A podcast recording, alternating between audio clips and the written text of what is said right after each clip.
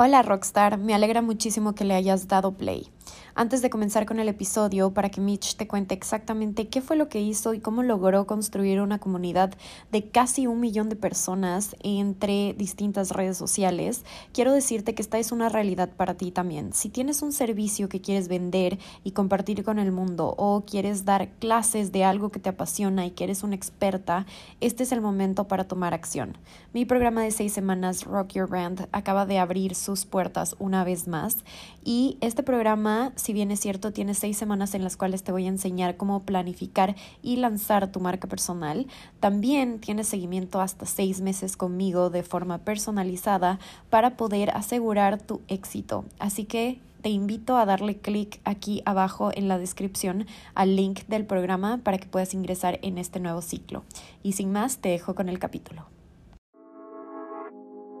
Confío tanto en mí estoy tan segura de que voy a poder salir adelante y por eso no me preocupo demasiado en, estancarme o en los números, sino más bien me enfoco en que mi comunidad se sienta escuchada, que sigamos teniendo esa unión tan bonita.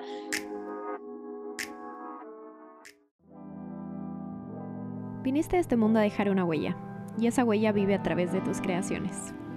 En este podcast vamos a despertar tu creatividad y encontrar fuentes infinitas de inspiración porque no hay un mejor momento para creer en nosotros mismos, en nuestras pasiones, en nuestros sueños, para traer abundancia, amar el proceso y crear la vida que siempre hemos querido.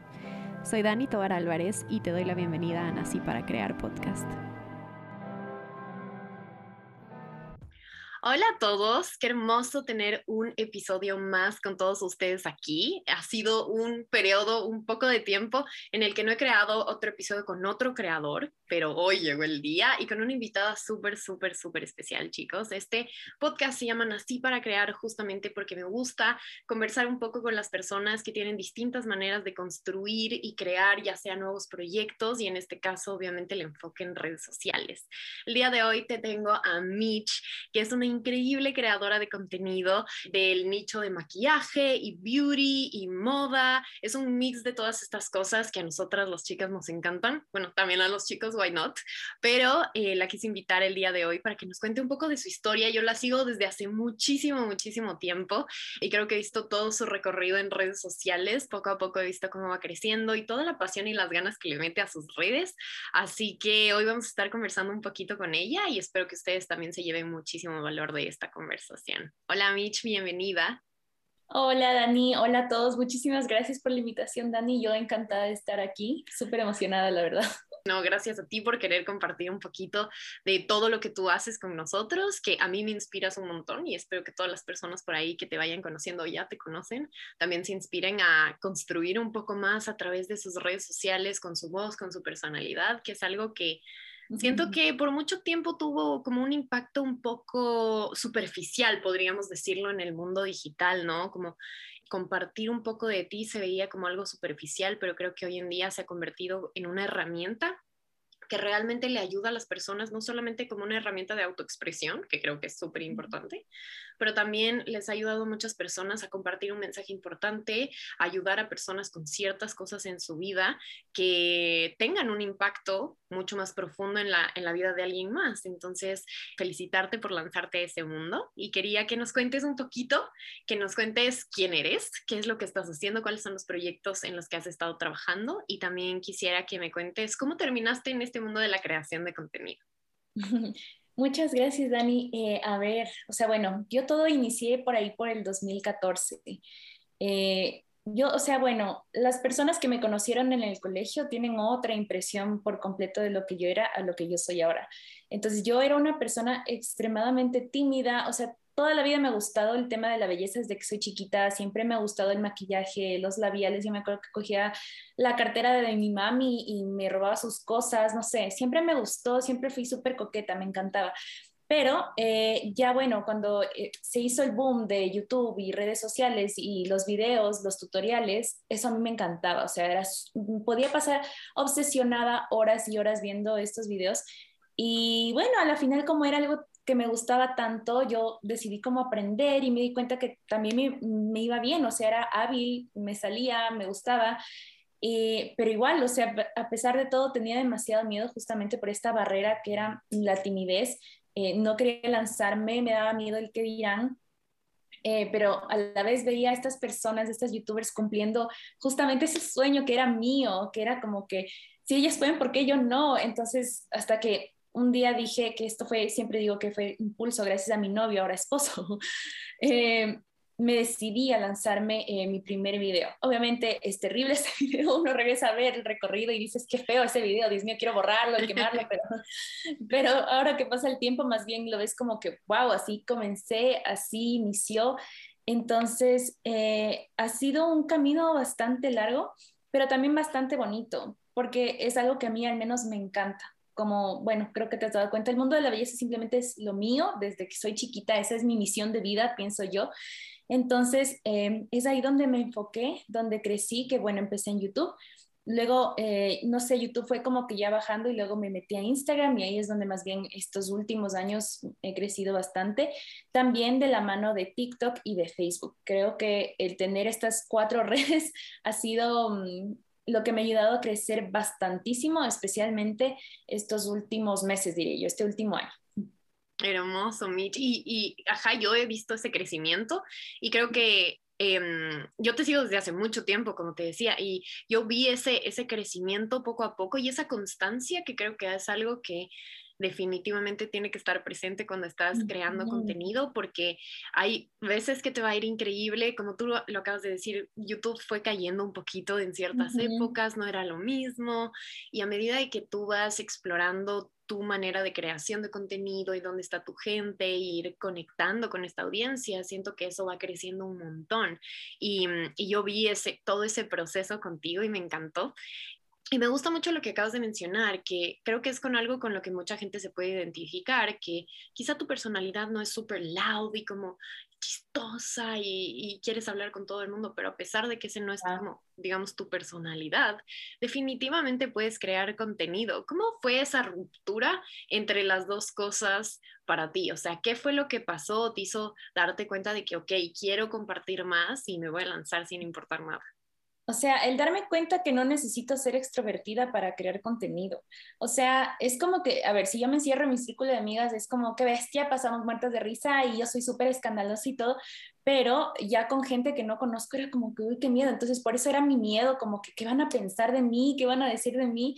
Pero luego fue como que, a ver, si no lo hago ahorita, ¿Cuándo lo voy a hacer? Nadie me va a dar haciendo mi camino, nadie me va a dar cumpliendo mis sueños. Entonces, eh, estoy perdiendo mi tiempo, estoy perdiendo mi tiempo que podría aprovecharlo en algo que realmente me gusta y que siento que soy muy buena, o sea, y puedo sobre todo ayudar a más personas a que sean buenas también así como yo.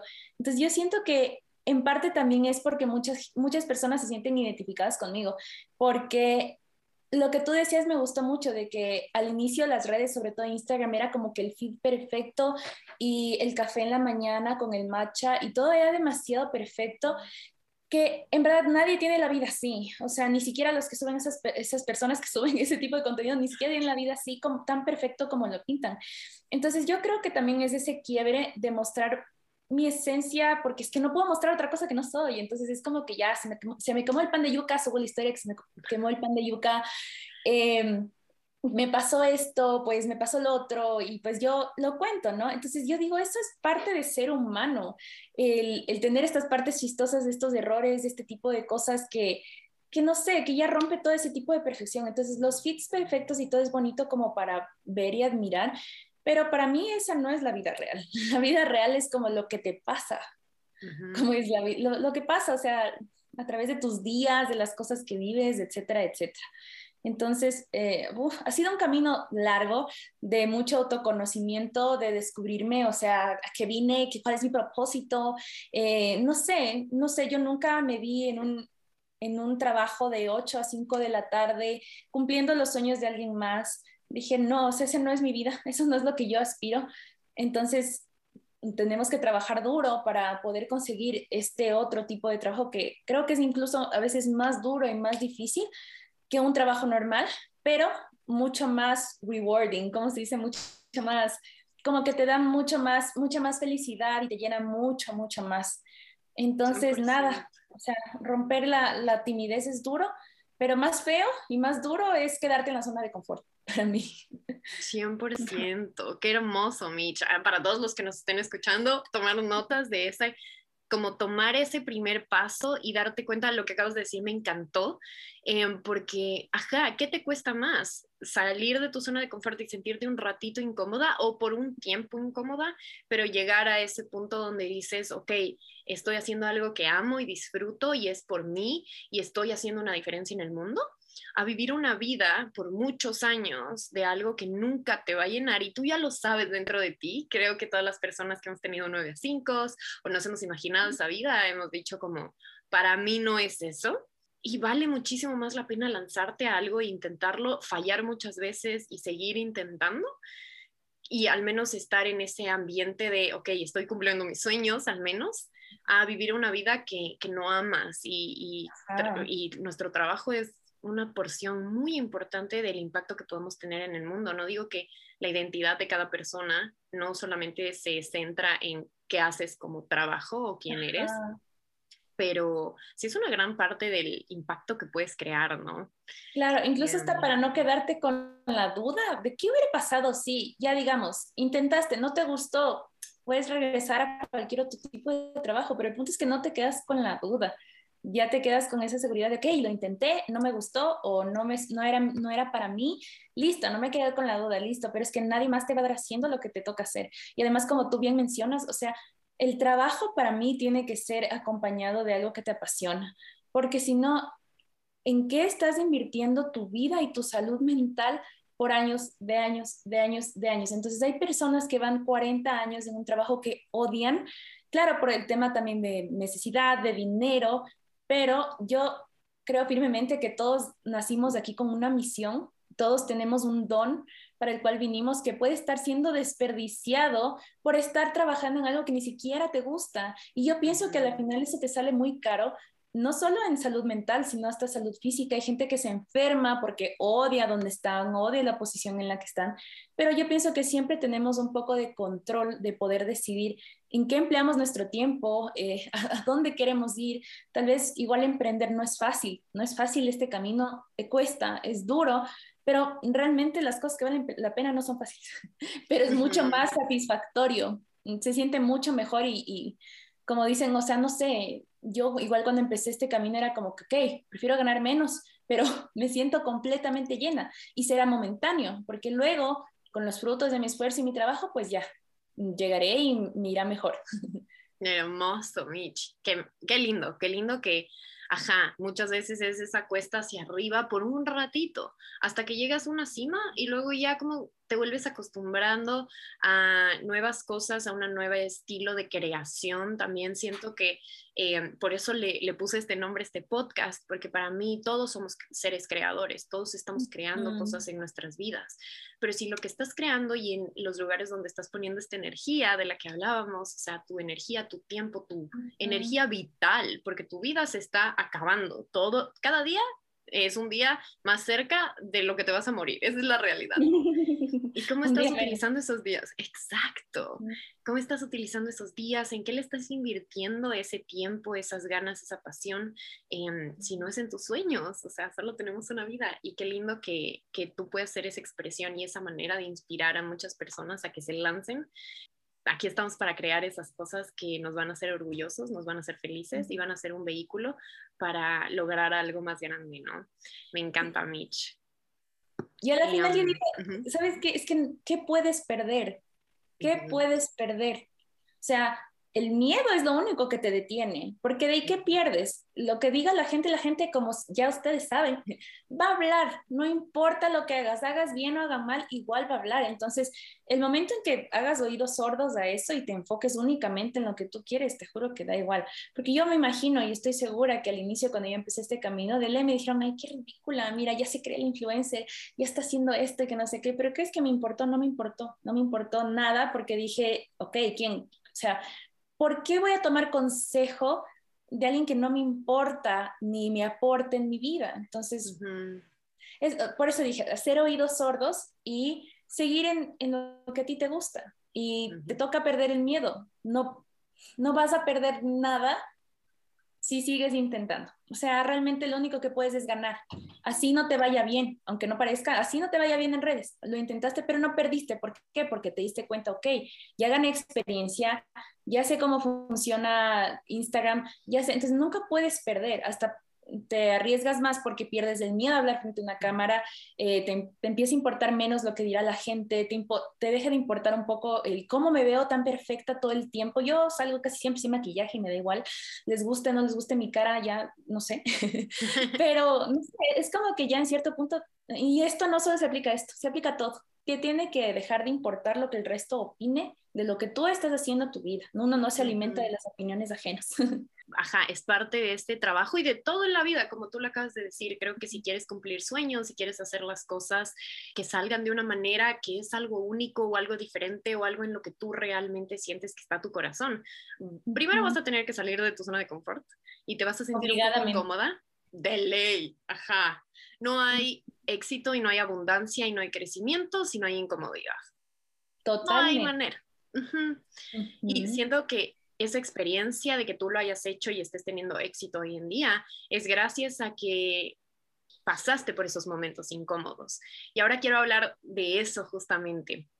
¿Cuál ha sido una experiencia incómoda o no tan placentera que has tenido en redes sociales? Puede ir más o menos a que te quedaste estancada o te estresaba cierto contenido o te estaban echando hate. Tú elige la que, la que, con la que más te sientas identificado, la que más incómoda te puso.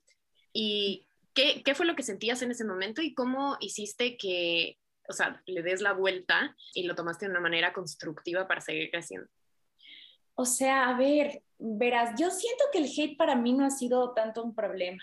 Yo pienso que, y, y, esto les voy a decir del fondo de mi corazón, si eres una persona insegura, una persona que no sabes lo que tú eres, tienes demasiados problemas de autoestima, no te hagas redes porque la gente te va a acabar. Entonces yo todo el tiempo en todas mis redes, porque no es, no es puedo hacérmela mucho, pero tengo videos virales de 10 millones donde me ve gente que ni siquiera me conoce y me juzga que qué feo tus dientes, que qué fea tus cejas, que qué fea tus orejas. Y yo no les presto oídos porque yo sé quién soy, no me afecta porque a mí me gusta mi persona, me gusta la, la persona que yo soy. Entonces, las redes son para personas seguras. Y si tú no tienes esa seguridad, mejor no lo hagas porque te van a acabar o tú vas a, a hundirte. Entonces, bueno, eso por un lado. Las redes, o sea, el hate para mí no ha sido tanto el problema. Eh, para mí yo pienso que es justamente el, el que en cierto punto yo pienso que llegas ya a un nivel en el que te estancas y tienes que ver la nueva manera de salir y nuevamente ver la, la, manera de salir. Entonces, no es un camino en que, ah, solo subo todo el tiempo, no, hay épocas en las que simplemente te quedas en una parte y luego ya te estancas o no sabes cómo seguir o no sabes cómo salir. Entonces ahí es donde te tienes que poner a pensar como que, ok, o sea, a ver, analicemos, yo ya creé mi comunidad, voy a trabajar sobre esa comunidad, no me voy a fijar únicamente en los números, porque mi comunidad, eso es lo más importante, no es lo más importante los números, lo más importante es la clase de relación que tú creaste o que tú tienes con tu comunidad, porque puedes tener un millón de seguidores que si ni siquiera te contestan una, una, story, no te contestan un comentario, es ¿para qué? O sea, no es, no es una comunidad, eso ya es fan, o sea, que tienes un fandom.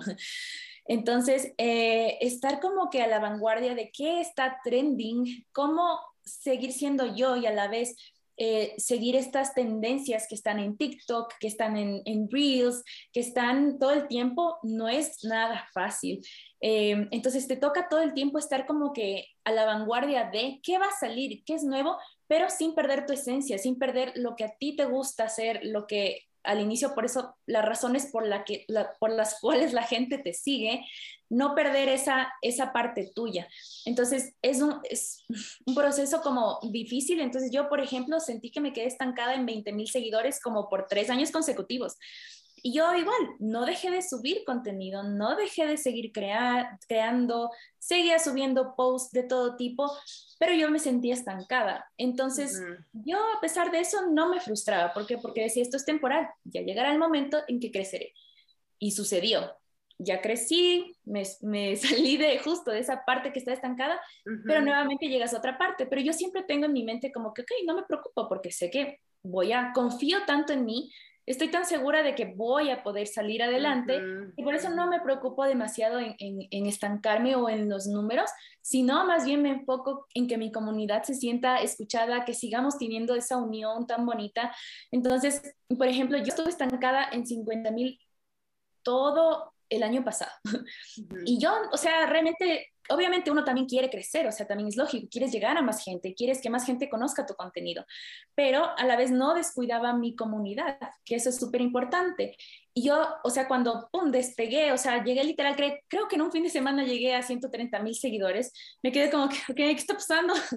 ¿Qué está pasando? Pero también me dio, me dio como un poco de miedo de perder esa sensación de, de cercanía con mis seguidoras. Entonces es como que, ok, esto es lo que a mí me, me hace mí, lo que hace que mis redes sean yo, que ese sentido de comunidad, de conversar como si fuéramos amigas, de seguir contestando mensajes, porque a mí me gusta muchísimo contestar mis mensajes internos, contestar mis comentarios. Eh, y bueno, yo siento que no lo he perdido, más bien he ganado otra comunidad un poco más grande y se va sumando gente linda y yo siento que hay gente que se queda justo por tu vibra, por tu tipo de personalidad, por tu estilo, y la gente que no, pues se va, o uno le bloquea porque es una gente odiosa. Pero fuera de eso es, no sé, eso es lo que para mí siento que es más duro, o en general lo que más cuesta, estar a la vanguardia de lo que está de moda para no quedarte atrás, pero a la vez mantener tu personalidad y mantener lo que a ti te gusta. Me encanta. Tips súper, súper, súper importantes y me encanta que, que seas súper honesta hablando de cómo te sentías en ciertos periodos y creo que es ese camino de creación de contenido, no creo que todo el mundo lo habla desde un punto de vista muy honesto. Es como, no, yo siempre he estado el tope, yo siempre hago todo bien, todo siempre me va bien.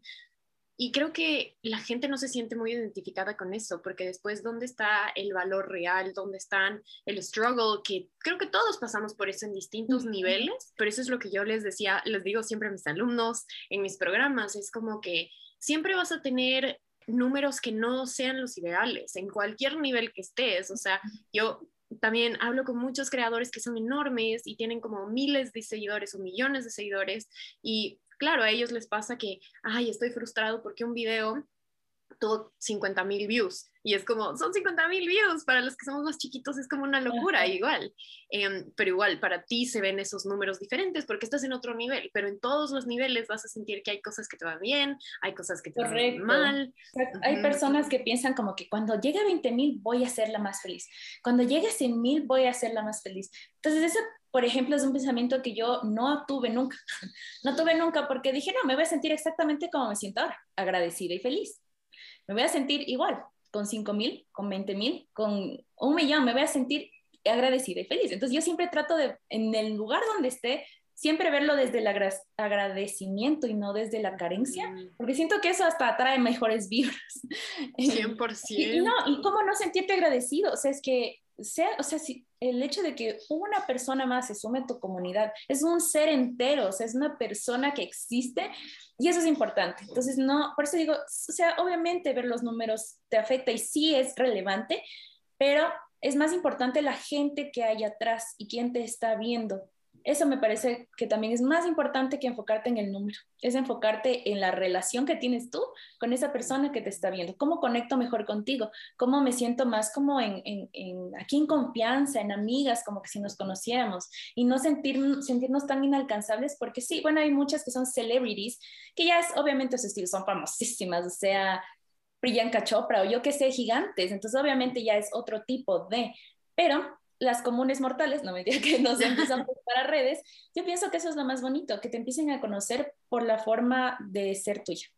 Y qué lindo, qué lindo que ese sea tu propósito, o sea, seguir conectando con esta comunidad y como tú lo dices, creo que, ajá, muchas personas empiezan, y yo también he sido culpable de eso, siempre siento, que te empiezas a, enfocar en tener más seguidores y qué puedo hacer para más y más y más y más, y te empiezas a olvidar de la gente que ya está ahí, la gente que ya confía en ti, y es como, ok, pero esta no es la Dani o esta no es la Mitch que yo conocía, y eso nunca, esa ruptura nunca queremos que pase porque al final del día yo conozco muchos influencers que me han contado que, claro, ellos crean estos personajes, pero una vez que ya llega el día de enfrentarte con tus seguidores en la vida real o cosas así, y se dan cuenta de que no eres tu personaje y no eres quien te presentabas en redes sociales, es un choque súper fuerte para ellos. Entonces, ¿cómo puedes alimentar esa comunidad y mantener esa conexión, pero al mismo tiempo sentirte, como tú lo decías, auténtica contigo misma, sin perder tu tu manera de hacer las cosas y que igual ellos se sientan importantes y partes de, de, tu comunidad. Y ahí te quisiera preguntar, Mitch, ¿qué sientes tú que has hecho para que tu comunidad siga contigo y sea súper fiel contigo y mantengan esa relación cercana? Yo creo que mi secreto, yo creo que es el ser yo. Es que yo pienso que hay gente que se va a enamorar de tu forma de ser, que cuadra contigo, que, que le gusta lo que tú piensas, comparte las cosas que te gustan y asimismo va a haber gente que no. Entonces esa gente no te va a seguir o simplemente no cuadra contigo. Entonces yo pienso que lo mejor, lo mejor que podemos hacer es ser auténticos, es mostrarnos tal cual somos, es lo más fácil, porque cuando tú empiezas a crear una imagen falsa de ti o un personaje tal cual como tú lo llamaste, es básicamente mentir. Y mentir, la, como dicen, la mentira tiene patas cortas. Y para poder ser ese tipo de personaje tienes que tener una memoria excelente, entonces a ver cómo tengo que comportarme. Yo al menos para ese tipo de cosas no, o sea, es que no, o sea, tengo tan pésima memoria que hasta para estar mintiendo, para estar mintiendo, no, que va, yo más bien, o sea, ya soy lo que soy, eh, si les gusta, chévere, si no les gusta, pues como siempre digo, las puertas de mi Instagram es como una casa, están abiertas para todo el público, pero no todos pueden quedarse. Hay gente que yo tendré que sacar o hay gente que solita se tendrá que salir porque obviamente no encajan con tu forma de ser o no les gusta. Y está completamente bien. O sea, imagínate que agradarle a todo el mundo, qué aburrido, no estás haciendo nada importante, no tienes por qué agradarle a todo el mundo. Entonces, por eso digo, hay gente que, que, no le gusta, o sea, que me detesto, o sea, que les caigo mal, como que hablas muy lento, eh, te demoras mucho para explicar, que pereza tus videos, y es como que, ok, bueno, o sea, no voy a hacer nada al respecto, pero bueno, porque, o sea, es diferente que sea una crítica constructiva como que Mitch, en el siguiente tal vez podrías hacer esto, que es como que, ah, ya, dale, o sea, sí, tienes razón, hasta eso, pero otra ya empiezan a criticarte. El otro día me decían, ¿podrías arreglar tu boca que está como chueca? yo sí no, así es mi boca, me gusta, así te chueca. y entonces, no sé, se fijan en, hasta en las cosas más absurdas que yo digo, ok, no, no me mires, no puedo arreglarme la boca, lo siento. Y entendía que se refería, pero le dije, no, no, gracias. ¿Qué comentario tan raro? ¿Qué comentario tan raro? Ajá, dije la boca chueca, dije que de postura o, no sé qué tengo, o, hago alguna mueca rara. Pero nada, pues así es mi boca, ¿qué puedo hacer? hay cosas que no puedo cambiar y hay cosas que obviamente con todo gusto las voy a tomar como, ok, esto me va a ayudar a mejorar y todo, pero ya las otras te juro que ni, por aquí, me da igual. Te entiendo perfecto, Mitch. Y qué lindo, qué lindo que, que como tú lo mencionaste eh, previamente, es súper importante que tu autoestima, tu autoconfianza y tu seguridad en ti misma siempre esté súper plantada en el suelo para que este tipo de comentarios y estas cosas como que no te no te hagan sentirte mal y vayan a afectar tu proceso de crecimiento, ¿no? En ese sentido, Mitch, también te quería preguntar, yo veo tus videos de hace mucho tiempo y me encantan. Yo no soy la más crack en el maquillaje, pero intento lo que más puedo eh, y aprendo mucho contigo. sí. Pero una de las cosas que, que me gusta mucho de tu contenido es que yo siento que es súper creativo siempre estás sacando nuevas cosas y siempre estás buscando la manera, como tú mismo lo decías, de adaptarte a la nueva tendencia, pero al mismo tiempo seguir haciéndolo a tu estilo. Quería preguntarte si nos puedes compartir un poquito de cómo se ve tu proceso creativo, cómo es desde sacar la idea hasta llegar al producto final y publicarlo. O sea, verán, soy una persona extremadamente desorganizada esto yo lo atribuyo a que tengo déficit de atención. Entonces, eh, o sea, a mí me cuesta muchísimo encontrar un orden. Entonces, yo siento que soy una persona súper creativa. Yo pienso que siempre he sido una persona súper creativa desde que tengo memoria. O sea, no sé, eso es lo mío. Pero, o sea, de tener así un orden para poder hacer mis videos y, voy a hacer el cuadro. Mi esposo, por ejemplo, es la persona más ordenada que conozco, entonces él sí tiene su proceso creativo, tiene su weekly planning, entonces él pone, ya, esto voy a hacer hoy, hoy grabo de tal hora a tal hora, yo es como que, olvídate, yo no funciona así, soy una persona extremadamente desordenada, pero dentro de mi desorden tengo orden, entonces yo lo entiendo. Entonces, ¿cómo funciona mi proceso de creatividad? Yo todo el tiempo, y esto yo sí les dejo como tip, que se alimenten de cuentas que les inspiren, que hagan cosas similares, no para que les vayan a copiar en lo absoluto, porque cuando uno copia eso se nota así y la gente se nota que, o sea, la gente siente tanto tu vibra cuando no es algo real, legítimo. Entonces, te inspiras, entonces es como que yo a veces veo algún video y ¡pum! se me ocurre una idea de cualquier otra cosa de ese, o sea, que partí de ese video, pero no tiene nada que ver con ese video. Entonces ya, de bueno, me apunto en el teléfono. Eh, no sé, veo alguna cosa, estoy escuchando algo en la radio y digo, ¡Ah! esta canción me recuerda a tal cosa. Entonces es como que, ok, voy a hacer este video. Entonces, también leyendo los comentarios de, de mi comunidad, como que Mitch, necesito ayuda con esto, no puedo hacerlo, digo, ah, pilas, ya, te voy a hacer un video sobre eso, que me han estado pidiendo bastante. Eh, entonces, más o menos es, así mi proceso creativo, escuchar a mi comunidad, buscar inspiración de otras cuentas que, me gustan y que me llenan y que me inspiran. Entonces, como que, no sé, ese, ese conjunto de cosas ayuda a que uno tenga un proceso creativo diferente. Entonces, eso diría que es como más o menos cómo yo llego a mis ideas para hacer videos. Y el rato para ya grabar y todo eso es ese rato, o sea, yo nunca nunca estudio, nunca, nunca, ¿cómo se dice? Nunca me repaso el tutorial. No, es lo que sale en ese rato. También digo, bueno, es que ya, digamos, tengo bastante conocimiento de maquillaje, estudié maquillaje profesional, soy asesora de imagen, entonces como que yo ya sé la teoría, nada más tengo que grabarlo, porque ya tengo todos los conocimientos, entonces repasar y eso ya no. Entonces, eh, me tengo eh, grabado, digo, anotado todo en mi teléfono y luego hoy, por ejemplo, generalmente eso sí tengo más de orden. Lunes o martes me siento, grabo los videos y los otros días de la semana solo cojo, edito, edito y voy subiendo uno, uno, uno, uno. Y casi intento subir un, un video diario o un post diario o al menos cualquier tipo de contenido al menos una vez al día. La constancia, como tú dijiste, también es súper importante, porque si no la gente se olvida de ti. Entonces, así es el proceso creativo.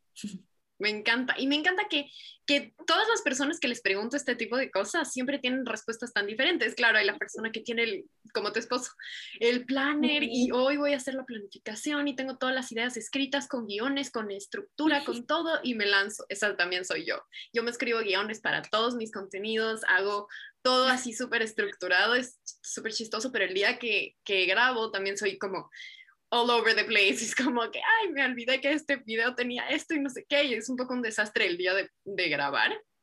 Pero previo sí planifico un montón. Pero me encanta que tu proceso también sea como un poco más de libertad creativa. Ajá. Y, y, me gusta porque no todos funcionamos al mismo, al, en la misma energía, con los mismos niveles de energía. Incluso desde la gente que le gusta crear en la mañana y la gente que es súper creativa en la noche.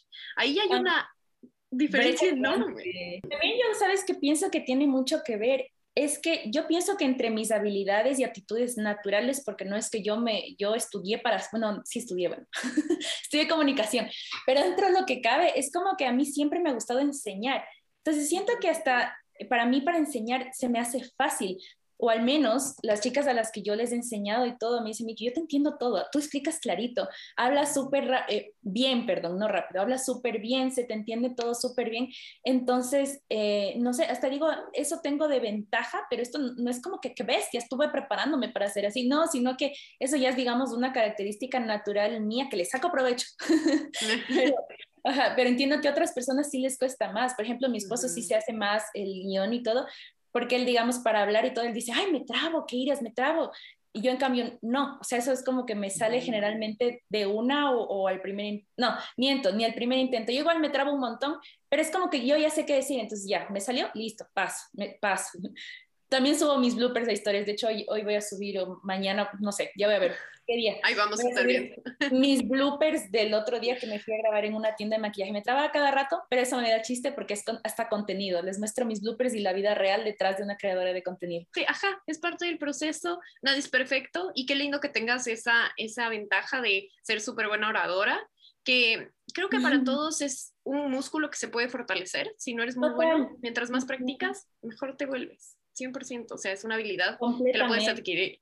Ahora te quiero hacer las dos últimas preguntas. La primera, quiero que me cuentes un poquito sobre cuál es una creación, porque este podcast se llama Así para Crear. Y, siempre les pregunto esto porque me parece muy cool eh, ver las distintas perspectivas de distintas personas. ¿cuál es una creación o algo que has creado en general? ¿Qué es lo que más orgullosa te ha hecho en todo este camino? ¿Creación en qué sentido? ¿De video o en general? En general, en tu vida o en redes sociales. Yo podría decir, o sea, no sé, qué buena pregunta, no, qué buena pregunta, o sea, para mí, a ver, dos cosas de las que me siento extremadamente orgullosa. Número uno, eh, mis redes. Esto es mío, o sea, me lo literal me rompí la espalda trabajando para construir lo que tengo ahorita y todo lo que tengo no es suerte, es trabajo duro, es constancia, es estudios por detrás, inversión de tiempo. O sea, me ha costado duro, pero me siento extremadamente orgullosa de lo que he conseguido. Entonces, ese sería uno.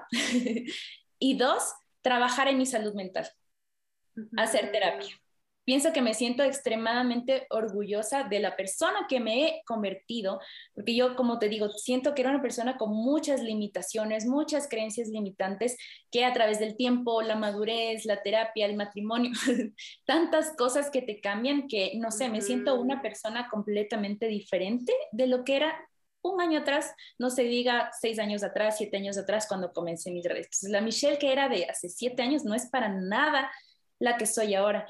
Entonces, ha sido el conjunto de las dos cosas, de mi vida personal y de esto que me, no sé, que me ha llevado al punto que estoy ahorita, que me siento súper contenta, súper estable en donde estoy, en que tengo una comunidad preciosa, hermosa, que yo los adoro y siento que el amor es mutuo, que, que no sé, se siente ese cariño que es súper bonito y genuino.